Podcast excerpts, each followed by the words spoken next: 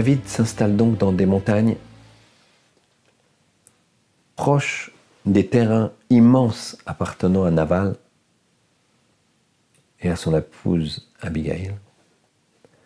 Et à chaque fois qu'il y a un, agneau, un taureau, une bête égarée, David, qui est juridiquement parlant, halachiquement parlant, pour, pourrait la garder pour lui, puisqu'il s'agit d'une perte, la ramène à son propriétaire. Une fois et encore une fois et encore une fois. Il ne demande jamais de salaire. Lorsque Rosh Hashanah approche, à deux, trois jours avant, David envoie des hommes demander à Naval de lui donner. David n'a pas d'argent, il est dans une grande pauvreté. Quelques bêtes et de la farine, de l'huile, afin qu'il puisse passer un Yom Tov de Rosh Hashanah comme il se doit. Naval reçoit très très mal les envoyés de David. Et il insulte même David. Pour qui il se prend? Il se croit roi. Il a des ordres à me donner. Il a des choses. C'est une, une, d'une insolence et d'une violence et d'un mépris odieux. Naval. Les hommes reviennent ils font part à David de la situation. La nuit tombe, mais David n'attend pas. Il dit Cet homme, il est rêve, Mita. N'oublions pas que David avait été un, ou un roi et que cet homme a manqué de respect au roi. Il vient pour le tuer. Il est avec ses hommes. Et par roi Hakodesh, par vision prophétique, puisqu'on a dit que c'était également une prophétesse, Abigail voit que David va venir tuer son mari. Par fidélité, par honnêteté, elle ne veut pas que David tue son mari. Elle prend des troupeaux lui appartenant personnellement à elle, de la farine, de l'huile, et elle se met au milieu de la route. David Amener arrive, il la voit et lui dit Laisse-moi passer, s'il te plaît. Elle dit Tu viens tuer mon mari, je ne suis pas d'accord. Et un dialogue incroyable va s'instaurer entre elle et lui.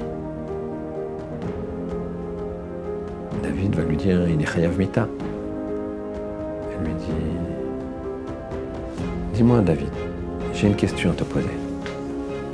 Est-ce que tu peux regarder si la couleur du sang de ce mouchoir, c'est du sang pur ou du sang impur?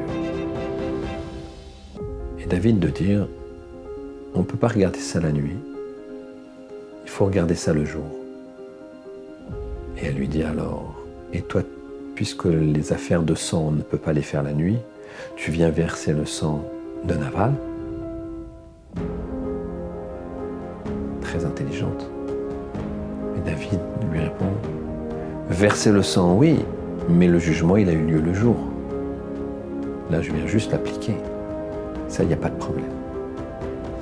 Par tous les moyens, elle essaye de dissuader David. Elle n'y arrive pas. Voyant que elle n'y arrivait pas, alors elle dit autre chose. Elle dit à David, tu vas tuer mon mari, d'accord. Sache que si je suis veuve, je suis intéressé à devenir ta femme. Que fait David? Immédiatement, il dit à ses hommes, on fait demi-tour. Pourquoi?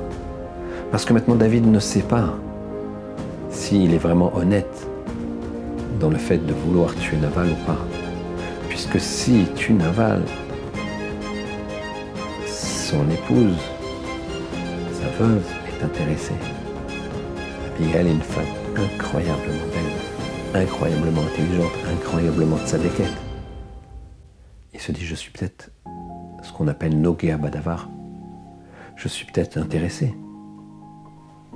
À ce moment-là, il a un doute. Il fait demi-tour. Il ne portera pas la main sur Naval. Naval, apprenant cette histoire, a comme un coup de sang et va mettre une semaine à mourir. Il a comme une attaque. Et effectivement, après quelque temps, Abigail sera la femme de David.